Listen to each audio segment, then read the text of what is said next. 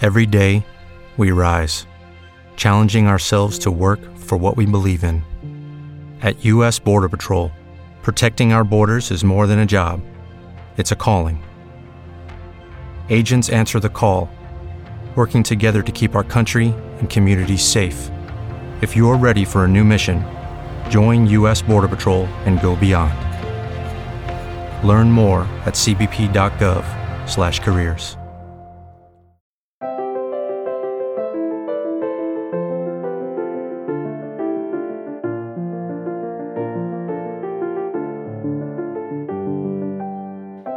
Bienvenidos a Lactando, un podcast de Milcar FM sobre lactancia y crianza con apego, producido por la Asociación Lactando de la región de Murcia.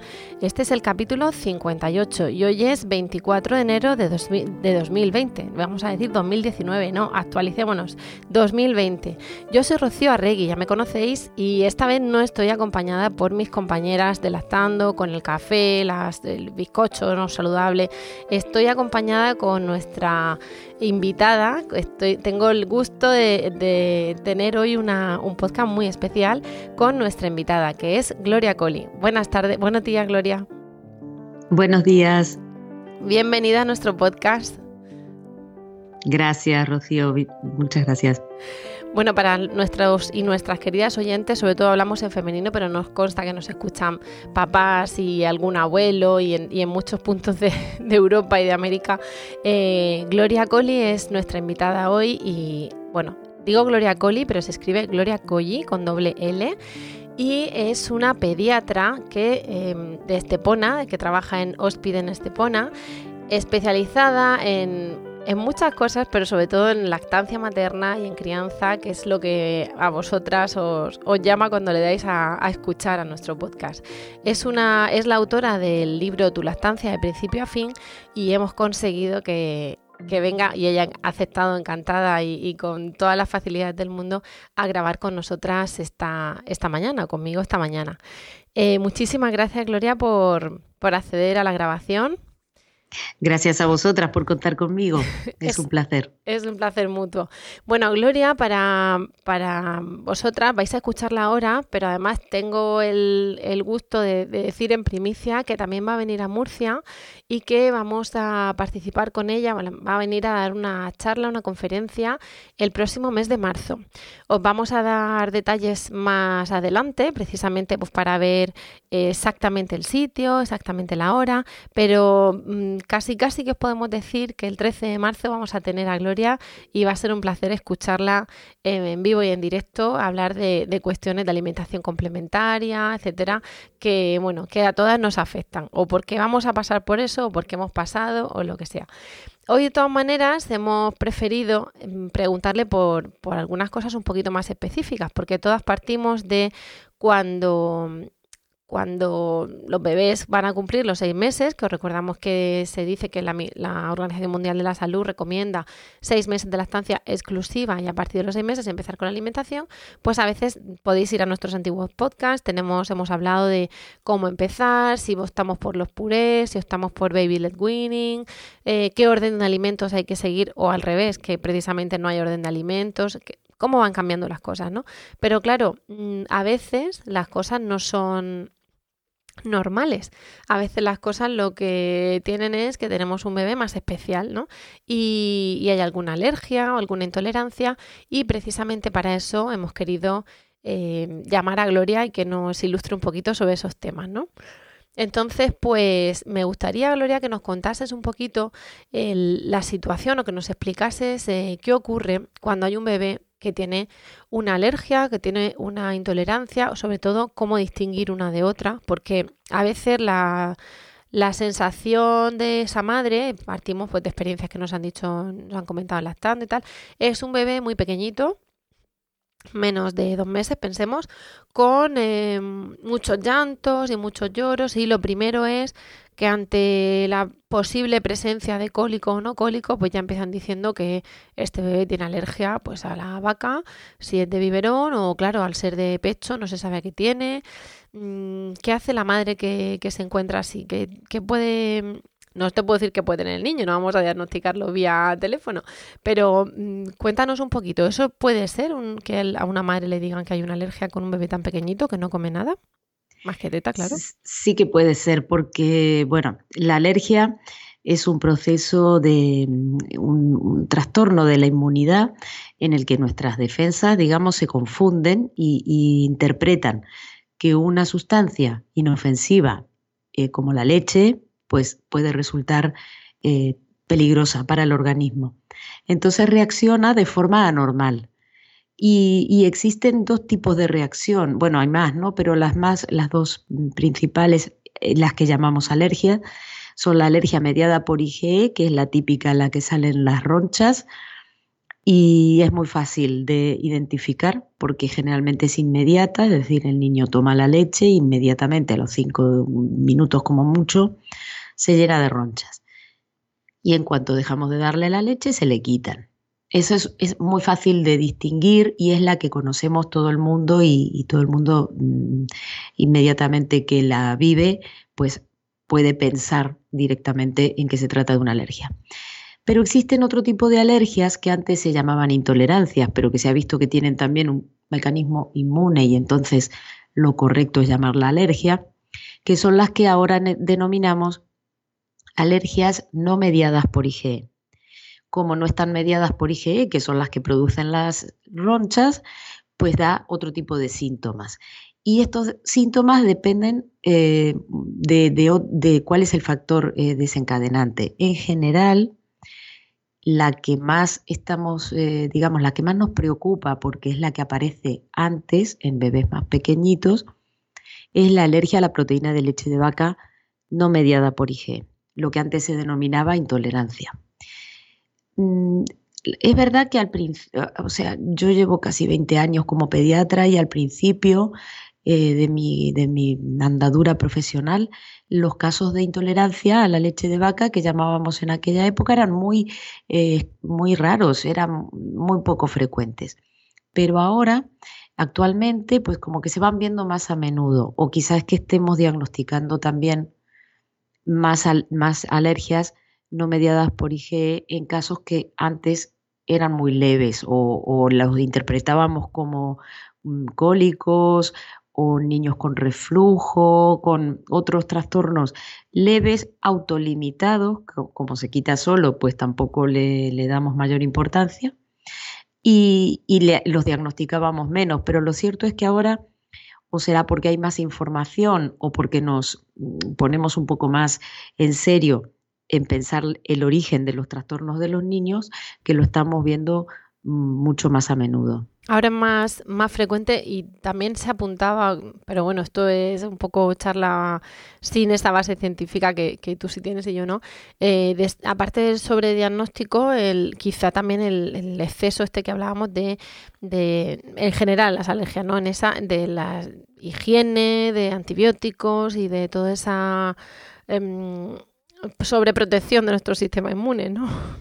Exacto, bueno, eso, eso da para otra charla aparte, ¿no? El tema de que la, cuál es el origen de este aumento en las enfermedades alérgicas y por supuesto el exceso de higiene está detrás, pero tampoco vamos a volver atrás en ese sentido, eso es mm, impensable. Entonces, bueno, pues habrá que hacer, a ver qué hacemos con las nuevas alergias y con los nuevos procesos. ¿Qué término Pero creo que no te contesté al principio la, el tema del cólico, si no, porque yo, yo, te pregunto muy en general, porque la madre la que no, es la que nos llega a lo mejor con una criatura y me dicen, ya me han dicho, entonces muchas veces es decirle, venga, alergia, entonces, ah, los pelos de punta, no, si me dijeron que no es una alergia, que era una intolerancia, por eso te he preguntado así para un poco para que no contases esto. Es, muy Realmente el tema del cólico del lactante, por ejemplo, es, eh, como ya sabemos, que a veces se relaciona con una alergia a la leche de vaca, pues últimamente el, cólico del lactante es muy frecuente, hay muchísimos niños que lo, que lo padecen. Y entonces, bueno, pues si de pronto tenemos una enfermedad que sabemos cómo tratar y, puede ser la causa del cólico que tiene nuestro niño, pues mira, nos agarramos a ese, a ese clavo ardiendo, ¿no? pero es realmente mm, poco frecuente que el cólico, exclusivamente el cólico, se deba a una alergia a proteína de leche de vaca. Es eh, habitual, es más habitual esa alergia, porque, bueno, es que empezaba a hablar contigo y, te tocaba empadronarte delante del, ordenador, Gloria, porque hacíamos un poco de cinco horas. Em, es más frecuente ese tipo de alergias en bebés de cesárea, es más frecuente en bebés de lactancia artificial. El tipo, ¿te refieres a la alergia no mediada por IgE? Justo, a la no mediada, sí. Claro, eh, en realidad respecto a la cesárea no hay estudios epidemiológicos que lo relacionen, que yo sepa ahora mismo, así de memoria. Eh, sí es verdad que la, cesárea, el niño de cesárea tiene una microbiota intestinal eh, diferente al del bebé nacido por parto vaginal, pero no se sabe hasta qué punto eso realmente tiene trascendencia eh, en cuanto a las alergias. Se supone que sí, pero eso está todavía muy, muy verde y no lo sabemos. Mm, luego, si es más frecuente en niños con lactancia artificial o con lactancia eh, materna, pues la, la, alergia no mediada por IgE es igual de frecuente en niños con lactancia artificial eh, que en niños con lactancia materna, que reciben la proteína de la leche de vaca a través de los lácteos que toma la madre. Eh, que eh, esa es la, parte curiosa, cantidad de, influye en la cantidad de leche de vaca que se toma, lo digo porque también se ha hablado del biberón fantasma, que es el que a lo mejor, biberón fantasma para las que nos escucháis es ese vive que a lo mejor se le da en el, en el ¿Te preocupas por tu familia? Entonces, ¿por qué darles solo huevos ordinarios cuando pueden disfrutar de lo mejor? Eggland's Best, los únicos huevos con ese delicioso sabor fresco de granja, además de la mejor nutrición, como 6 veces más vitamina D, 10 veces más vitamina E y 25% menos de grasa saturada que los huevos regulares, además de muchos otros nutrientes importantes así que dales los mejores huevos. Egglands Best. Mejor sabor, mejor nutrición, mejores huevos.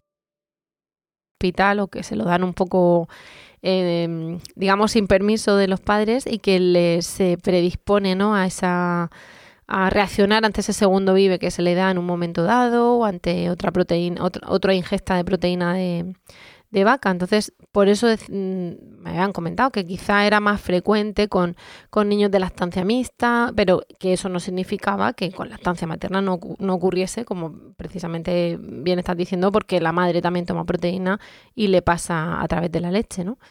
Exactamente. Ese biberón eh, es, o sea, ese, ese esa primera toma de contacto con la lactancia artificial en los primeros días de vida, predispone a una reacción eh, alérgica posterior, pero generalmente más relacionada con las alergias eh, mediadas por IgE, las, las alergias convencionales, las que salen ronchas porque la alergia a proteína de leche de vaca no mediada por IgE, realmente como es a través de la leche materna, el niño se está sensibilizando desde la primera toma de leche materna si la madre toma lácteos. Es decir, que realmente aquí tiene menos importancia en ese desencadenante. No, eh, no sabemos realmente cuál es la causa ni cuáles son los factores de riesgo eh, para, esta, para este tipo de alergia, porque aunque es verdad que la vemos cada vez más, seguimos sin tener un método de diagnóstico eh,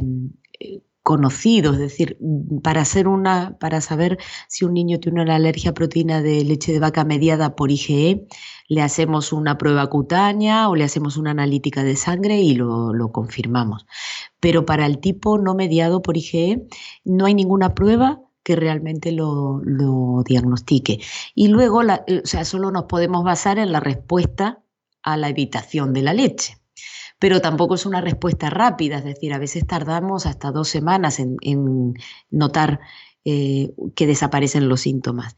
Y entonces en ese caso, pues nos encontramos con niños y luego habría que volver a, provocar, es decir, sí, le quito la leche dos semanas. te iba a preguntar. Em, precisamente por lo que dices de la alergia no mediada, ¿vale? El, el diagnóstico precisamente o la sintomatología de un bebé que puede llegar al pediatra así puede ser variado, ¿no? Es decir, de, escasa ganancia de peso, de, sangre en heces. cuéntanos tú, que yo no soy médico. exacto, exacto. Los síntomas, bueno, los más típicos, los más característicos son las, em, las cacas líquidas con moco y con sangre. Pero claro, los bebés de dos, tres meses, que es cuando aparece este tipo de alergia, eh, es, muy importante saber que es un tipo de alergia que aparece generalmente antes de los seis meses. Es muy raro que aparezca después. Y además se suelen quitar siempre antes del año, eh, como mucho a los dos años. Entonces es un, es un cuadro generalmente autolimitado. Mm, el síntoma fundamental es eso, las cacas con moco y con sangre. Pero claro, a esta edad también un bebé de 3, 4 meses puede hacer las cacas líquidas y a veces puede tener un poco de moco, eso no es eh, tan raro eh, y está dentro de lo, de lo normal, entonces a veces es muy difícil el diagnóstico porque nos basamos en un síntoma mm, que puede ser en un, eh, o sea, en, una, en unas características de las cacas que pueden ser normales, con lo cual no está claro que sea diarrea o que sea mm, moco. Y, ante la duda, se le, ante la duda, se le quita la madre el Ante la duda no tenemos otra prueba, entonces, claro, eh, es muy difícil. También se puede asociar a otros síntomas como mm, un reflujo patológico o, un cólico del lactante, o que al fin y al cabo la diarrea digamos, está afectando a la absorción intestinal y el niño no gana peso adecuadamente. Cuando tenemos más de un síntoma, pues es más fácil el diagnóstico porque la sospecha es más alta.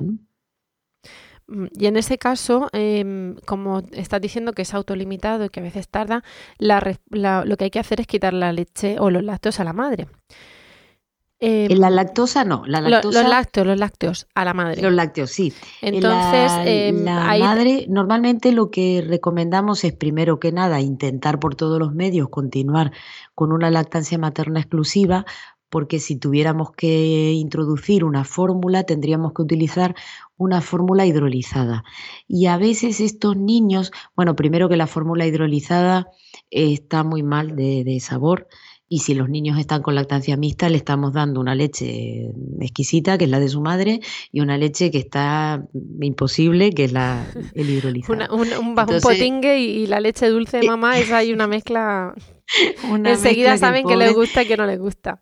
Cualquiera, claro, cualquiera lo convence de que se toma el biberón. Pero si tenemos que intentar por todos los medios eso, eh, que mantener una lactancia materna exclusiva. Mm, además de que, lo, de que, de que las fórmulas a veces están hechas con, con proteína de leche de vaca muy modificadas para que no den reacción, pero que incluso niños muy, muy sensibles pueden necesitar fórmulas muy, muy, muy hidrolizadas, muy especiales o incluso con derivados vegetales para no reaccionar porque son sensibles incluso a algunos hidrolizados convencionales. Con lo cual eso lo, por lo primero. O sea, más motivo todavía para continuar con la lactancia materna. Exacto, exacto, una, una excusa. Eh, la madre debería mm, eliminar por completo las, los lácteos de su dieta. Eh, ¿Eso incluye la ternera, Gloria? No, no, solamente los lácteos porque las proteínas de la vaca, de la carne de la vaca, no suele estar... Eh, bueno, ¿te referías a eso o a otro tipo de...? No, no, me, refería a la carne de ternera y luego cuando dicen lácteos, aclarar que eh, lácteos es...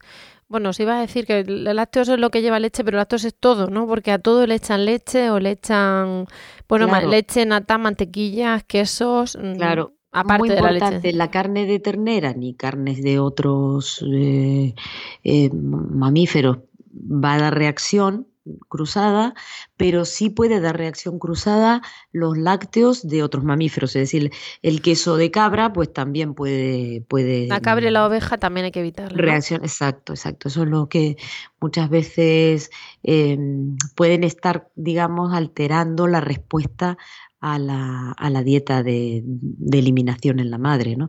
Porque se está tomando algún queso, pues porque es de cabra mm, o, porque es de oveja exclusivamente, y podemos ahí tener una, una reacción cruzada. Es que eh, esto también es para que las madres que nos escuchen, cuando, claro, ves la, la sangre en las cacas del nene, el, el, pasmo es máximo, ¿no? Entonces es un poco también para que vean que no pasa nada, que lo único que hay que empezar a observar al bebé, a retirarse de la dieta y eso sí, pues a, aguantarse sobre todo fuera, porque en casa pues puedes ir viendo y que este producto lleva, este otro no lleva, pero en la calle mm, todo lleva, leche, salsas, derivados y todo, todo lleva. Eh, las cosas con trazas, te lo, también tienen que quitárselas. El, el, tema de las trazas es que mm, pensamos, bueno, eh, que si una, un producto tiene trazas de leche es que tiene un poquito de leche y no es exactamente eso. Es decir, podría contener. Exacto, eso significa que ese producto se ha elaborado en un, eh, en un establecimiento, en una fábrica, donde también se elaboran otros productos que contienen leche y entonces el fabricante no nos puede asegurar que no haya una contaminación cruzada. Obviamente, si se fabrica un producto y luego se fabrica otro en la misma, en la misma cadena de montaje o en, la misma, en el mismo proceso, eh, se limpia ¿no? y se mm. elimina y se, se, higieniza una, entre uno y otro, mm. pero no se puede eliminar por completo. Entonces es muy, muy poco probable que en un, en un alimento que la etiqueta te ponga que contiene trazas de leche o que puede contener trazas de leche, realmente ahí haya algo. Se podría decir que, salvo que tengamos un gran alérgico, la madre sí podría tomar eso porque pone que podría contener trazas. Exacto. De todas maneras, como tampoco, bueno, pues todos los que, todos los productos que contengan, o sea, que tengamos que eh, vigilar la, composición y, indagar mucho en la etiqueta eh, significa que puede ser un, producto procesado y cuanto menos productos procesados tomemos mejor en estos casos, ¿no? Pero bueno, si, si tiene trazas, eh, ahí hay, que probar, a ver, eh, hay mm, madres que, refieren que después de tomar algún elemento que tiene trazas, alguna, mm, han tenido otra vez alguna deposición con sangre. Entonces, si han visto que hay alguna, alguna reacción, pues lo más prudente es eliminar ese alimento temporalmente. De todas maneras, el hecho de que aparezca un poquito de sangre de vez en cuando tampoco eso a la larga va a producir un, trastorno. En realidad el problema de la alergia a la proteína de leche de vaca no mediada por IgE, cuando produce este moco, esta sangre en la caca, es un problema de, que está dañando el intestino y entonces la absorción de los nutrientes no es adecuada y eso puede comprometer el crecimiento del bebé. Obviamente, si el daño dura dos o tres horas o un día, eso no va a comprometer el crecimiento del bebé a largo plazo. Entonces tampoco pasa nada si puntualmente la madre un día por error toma algo o voluntariamente se toma un triangulito de queso, o sea que tampoco hay que hay que fustigarse.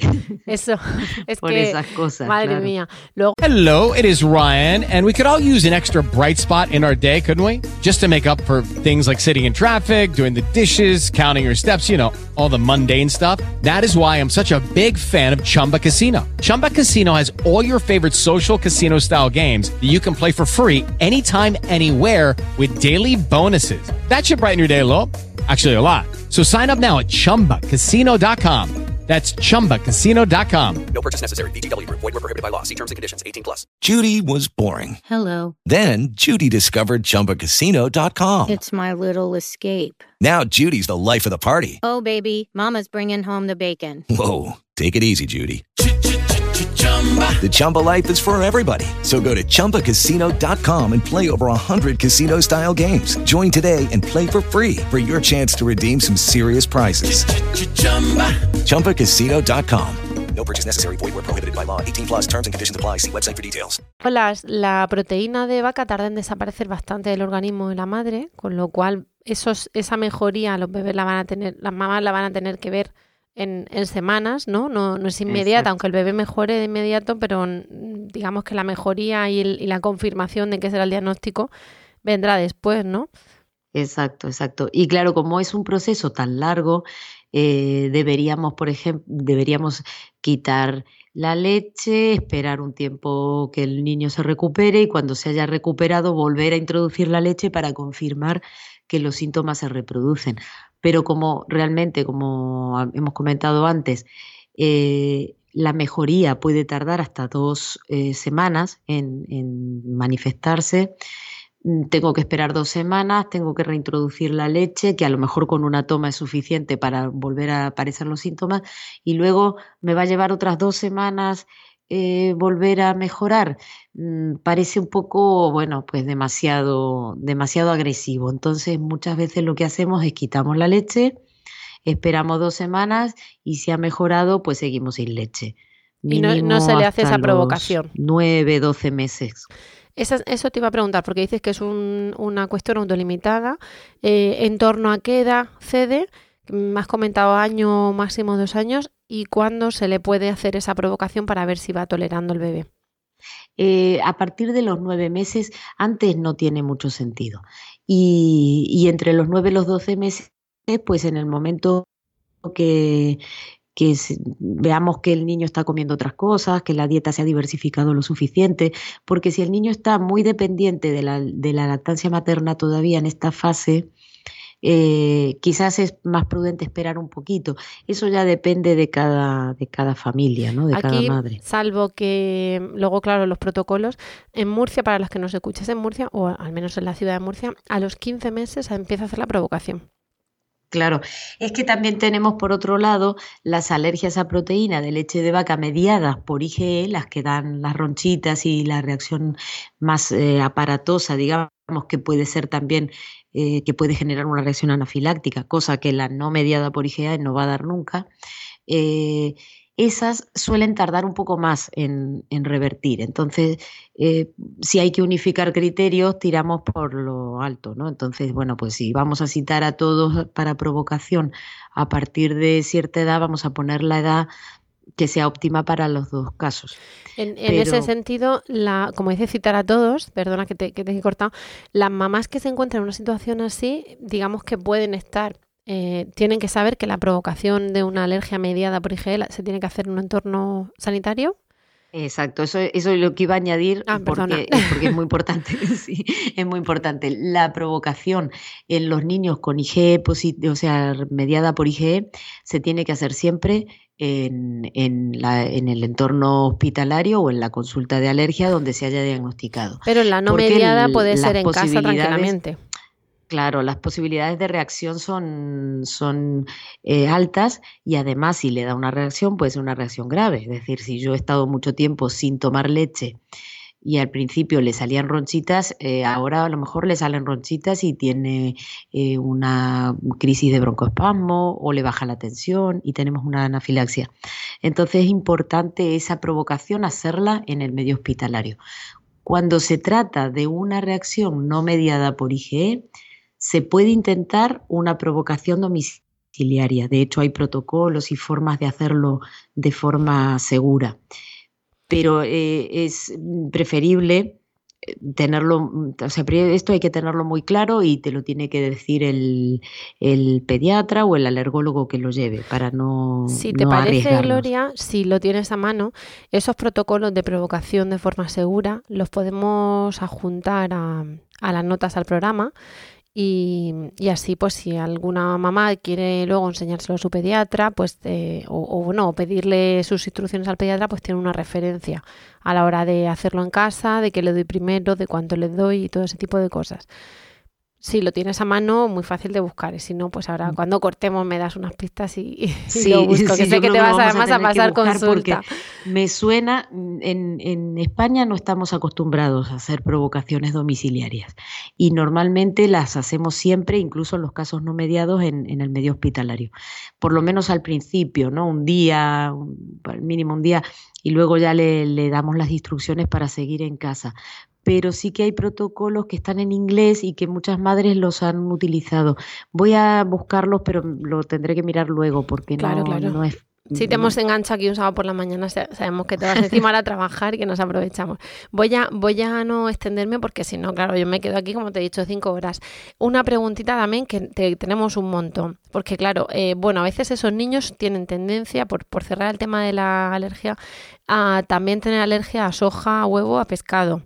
Que es algo que también tendrán que ir viendo las madres, ¿no? Exacto, las, las alergias no mediadas por IgE, como no sabemos exactamente a qué es alérgico, la causa más frecuente sabemos que es la leche de vaca, pero hay veces que incluso reduciendo o, eliminando la, leche de vaca de la dieta de la madre o de la dieta del niño, si está con lactancia artificial, no eh, terminamos de, de eliminar, de desaparecer los síntomas y siguen teniendo todavía deposiciones con sangre o cólicos o algún otro trastorno. Entonces, en esos casos tenemos que eliminar otros posibles alergenos y los más frecuentes mm, son esos, el huevo, la soja, eh, después el pescado y por último los frutos secos. Mm, cuando llegamos a recurrir a todas estas restricciones, la verdad es que la madre se queda muy limitada en su, dieta. Entonces es muy mm, importante eh, tener, tener mucho cuidado con cómo, hacemos estas restricciones, porque si no la estamos sometiendo a una, dieta muy restrictiva que a lo mejor no es necesaria. Claro. Y, y, para, en relación con esto también, y, voy a no comerme más, tiempo del que te he dicho que me iba a comer, em, una de las cosas que tiene relación con esto es de las atopias, el tema de la dermatitis atópica en, en bebés. Entonces, eh, sí quería que me contase sobre un artículo que tienes tú escrito llamado de la marcha atópica, porque quizá estos niños, bueno, quizá, dímelo tú, que yo no soy sanitaria, em, a veces niños que son tienen esas alergias no mediadas por IgE o, no tienen por qué ser alérgicos, tienen esa tendencia a, a la atopia y a ser unos grandes alérgicos en el futuro. Exacto, eso es como que vienen ya con el camino preparado, ¿no? El niño, lo típico es el niño que empieza con una alergia a proteína de leche de vaca en sus primeros meses de vida, después aparece a los 3, 4 meses la dermatitis atópica, las ronchitas, la piel seca, la piel que pica y se rascan y se hacen heridas. Eh, a medida que va creciendo aparecen las primeras crisis de asma, eh, o el niño que ha cogido una bronquiolitis y después empieza con sus bronquitis cada vez que se resfría y llegan los cuatro o cinco años que se supone que ya no se acatarra tanto y sigue con sus crisis, ¿no? Y luego ya cuando empieza con la, en el cole, la edad escolar, eh, lo típico, la rinitis, mm, las alergias a los pólenes y empiezan a sumarse procesos alérgicos. Esto es lo que conocemos como la marcha atópica. Es una especie como de camino que viene ya, digamos, genéticamente predispuestos. ¿no? no sabemos qué niños van a tener esa marcha atópica, pero sí lo podemos intuir cuando empiezan con una alergia a leche de vaca, cuando hay antecedentes eh, familiares, sobre todo antecedentes de asma o de alergia en la madre, pero también en otros familiares directos, que ese niño puede llegar a desarrollar eh, otras enfermedades alérgicas a lo largo de su infancia.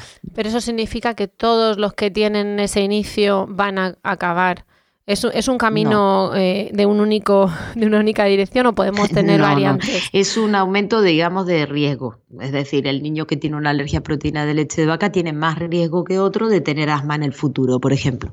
Pero no, no podemos saber a ciencia cierta, es decir, si, si tiene asma y a los cuatro meses, o sea, si empieza con alergia a proteína de leche de vaca, la mamá es asmática eh, a los cuatro meses empieza con una dermatitis atópica, pues ya tiene eh, muchos, muchos eh, factores de riesgo, se van sumando, pero tampoco podemos decir con una seguridad del 100% que va a ser alérgico toda su vida, es un, es un aumento del riesgo y, y ya está.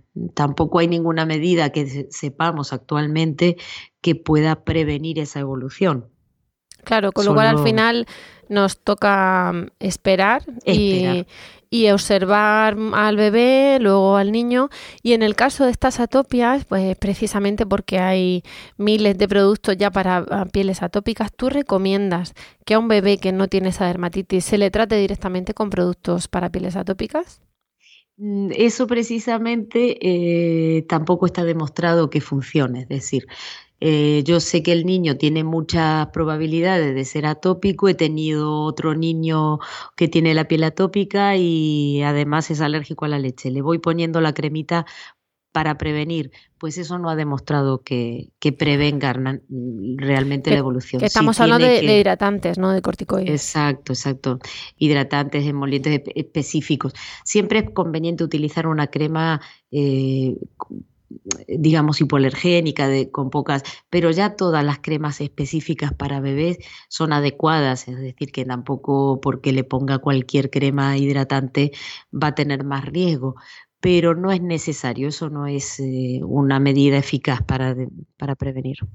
Claro, es que ahora parece que la, la moda es eh, ponerle para más sensibles, para pieles sensibles, para pieles atópicas y claro, mientras el niño no tenga esa, esa atopia, ¿no? Pues eh, no haría falta.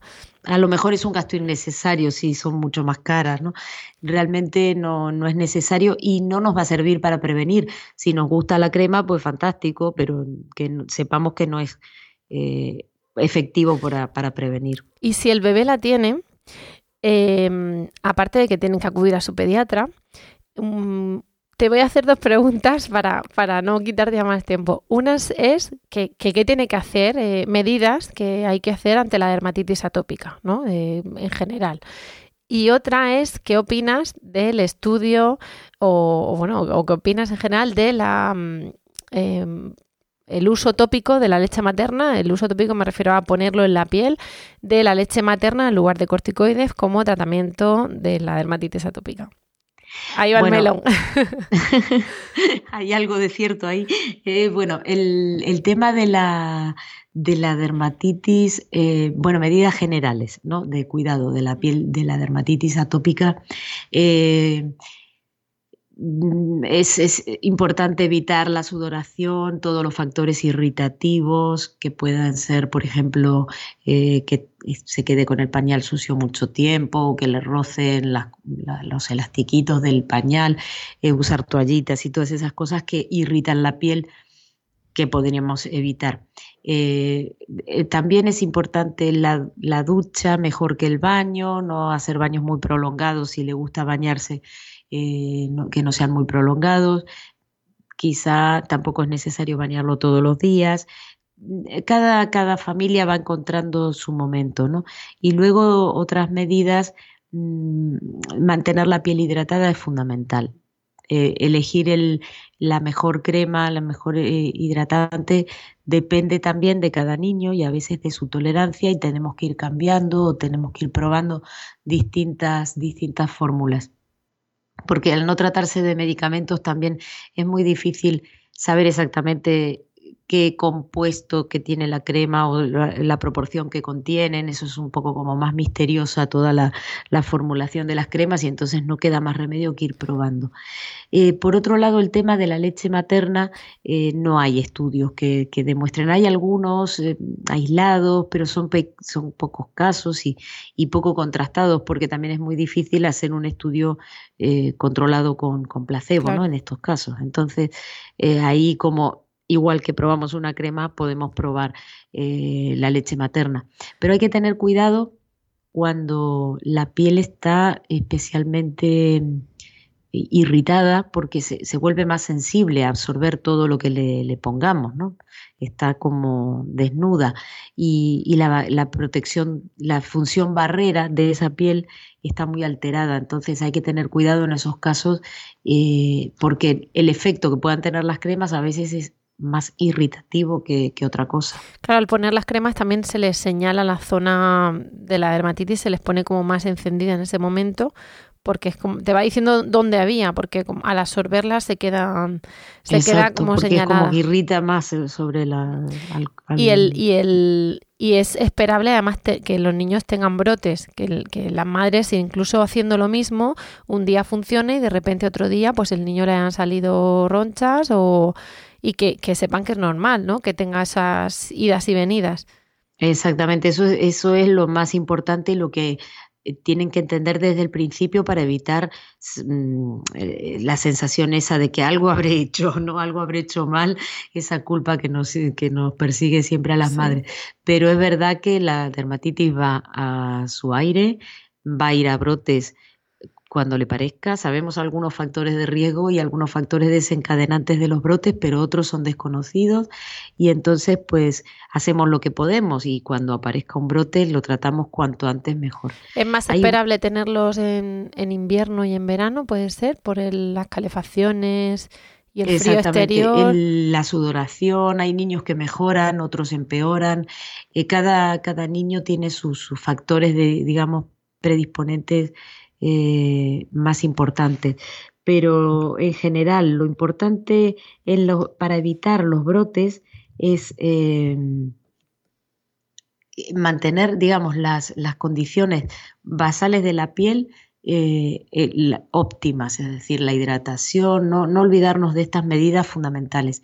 Y luego, si es necesario, en caso de brote y tiene prescrito un tratamiento con corticoides, no esperar a que esté muy mal. Eh, ponerlo cuanto antes porque las, las mm, dermatitis reaccionan mucho mejor en cuanto empiezan eh, con, la, con los síntomas. Si esperamos mucho, es más difícil revertir el brote y nos puede llevar al final más tiempo de corticoides, que es lo que queremos evitar. Con lo cual, si el pediatra ha pautado eso, hay que hacer caso al pediatra y darlo en cuanto le sale o, en cuanto nos haya dicho que hay que dárselo o ponérselo, ¿no? Claro, claro, no tener miedo y, utilizarlo correcto, utilizado correctamente eh, funcionan muy bien y, nos ahorramos más tiempo de mm. tratamiento. Yo creo que están un poquito demonizados porque como tampoco sabemos cuánto echar, ¿no? De qué cantidad, de cuántas veces. Bueno, a veces sí te puedo decir dos veces al día, pero el cuánto echar, el si echas un pegote más grande, más pequeño y las corticoides como si fuese que viene el lobo, pues la gente yo creo que se lo evita. Eh, vamos, yo misma pienso, pues si le puedo poner leche de forma tópica, mm, Vamos, el, otro día tenía leche de cuando me quité la proteína de vaca, tenía leche congelada y, le he echado al agua de la bañera y he pensado, bueno, pues a las malas, pues agua con un poquito. He infusionado al chiquillo, lo mismo no vale para nada, pero digo, pues si es que esta leche se va a tirar aquí, estas bolsas tan hermosas, ¿no? Porque, porque no hace daño, por decirlo así. Pero es verdad que en el momento en que cualquier cosa que te ha dicho el pediatra, pues eso tienes que cumplir, que para eso el pediatra ha estudiado medicina y después pediatría y tú como mamá tienes que ponerte en, en sus manos. Y ropa, perdona, Gloria, ropa de algodón también, ¿no? Sí, la ropa también es importante, ropa de algodón, cuando hay un brote, intentar que las costuras queden hacia afuera para evitar el roce. Mm, hay muchos trucos, pero sí que hay que intentar evitar todos los irritantes eh, que, que, podamos ¿no? quitar de, Luego ya cada mamá tendrá que mirar cómo, cómo funciona su casa, ¿no? decir, detergente de lavadora. Porque hay casos, hay niños que son muy sensibles a algo en concreto, digamos, yo qué sé, al pijama, ¿no? Y, otros que, sin embargo, pues le ponen la ropa que sea y no, no les afecta demasiado. Entonces, bueno, pues ahí nos, nos centramos en lo que a cada niño le, le sea más útil, ¿no? Claro, pues eh, lo, animamos a las mamás y a los papás, que esperamos que sean pocos los que tengan ese problema, pero cuando los hay y nos preguntan, nos quedamos eso con esa falta de criterio médico que no tenemos nosotras que, dar. Animamos a que lo escuchen y a que cada uno vaya viendo su truco, ¿no? Eh, me quedaría hablando contigo horas, pero no voy a abusar de tu confianza y sé que te tienes que ir. Y entonces vamos a, cortar, vamos a poner en las notas al programa, eh, como hemos dicho, tu web, el enlace a tu libro. Eh, bueno, pues si alguien tiene cualquier duda, la colaboración de Gloria en este podcast es absolutamente gratuita y la recomendación de su libro la hago yo porque me da la gana, no porque la haya dicho ella. Y vamos a, si podemos, pondremos ese protocolo y si no lo encontramos, pues simplemente remitiros a, que se lo comentéis al pediatra para ver si efectivamente hay un protocolo, hay que hacerlo. Y bueno, mm, ánimo a los papás que lo tenéis, este tipo de cosas, tranquilidad también, porque es algo muy habitual, como ha dicho Gloria, la alergia no mediada por IgE cede en, en la gran mayoría de los casos y lo demás, pues bueno, son problemas del primer mundo que asustan mucho, pero que que bueno, que tienen solución, que tienen unas pautas para minorarse. Y, bueno, ante la duda, mm, a Gloria la podréis encontrar en su web, que ahí tenemos contacto. Bueno, Gloria, dínoslo tú, ¿dónde te pueden contactar si, o leer, mejor dicho, más que contactar como para consulta, ¿no? ¿Dónde te pueden leer todo lo que has escrito sobre marchas atópicas, sobre alergias y todo? ¿Cómo, cómo pueden saber más de ti? Pues en, mi blog, en Gloria Coli Pediatra, y también me podéis seguir en mis eh, redes sociales, en Facebook, en Instagram y en, y en Twitter. Aunque para, para, seguir todo este tipo de recomendaciones, sobre todo en Facebook y en Instagram, que es donde suelo poner todas estas, estas colaboraciones. Estupendo, pues ahí lo pondremos también. Bueno, pues con esto hemos llegado al final del podcast de hoy. Mm, Gloria, gracias de verdad por tu presencia y gracias por tus tu conocimientos y tu ayuda. Muchas gracias a vosotros por contar conmigo. Ya sabes que te esperamos con los brazos abiertos en Murcia en, marzo.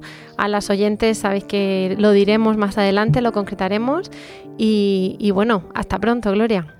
Perfecto, muchas gracias, hasta pronto. Con esto ya hemos llegado al final del podcast de hoy. Gracias también a vosotras y a vosotros por el tiempo que habéis dedicado a escucharnos. Esperamos de corazón que os haya resultado entretenido y de utilidad. Y ya sabéis que esperamos vuestros comentarios, vuestras sugerencias en lactando.org o en emilcar.fm barra lactando, donde también podréis conocer el resto de programas de la red. Nos despedimos ahora sí hasta el próximo programa de febrero y os mandamos, como siempre, mucho amor y mucha teta.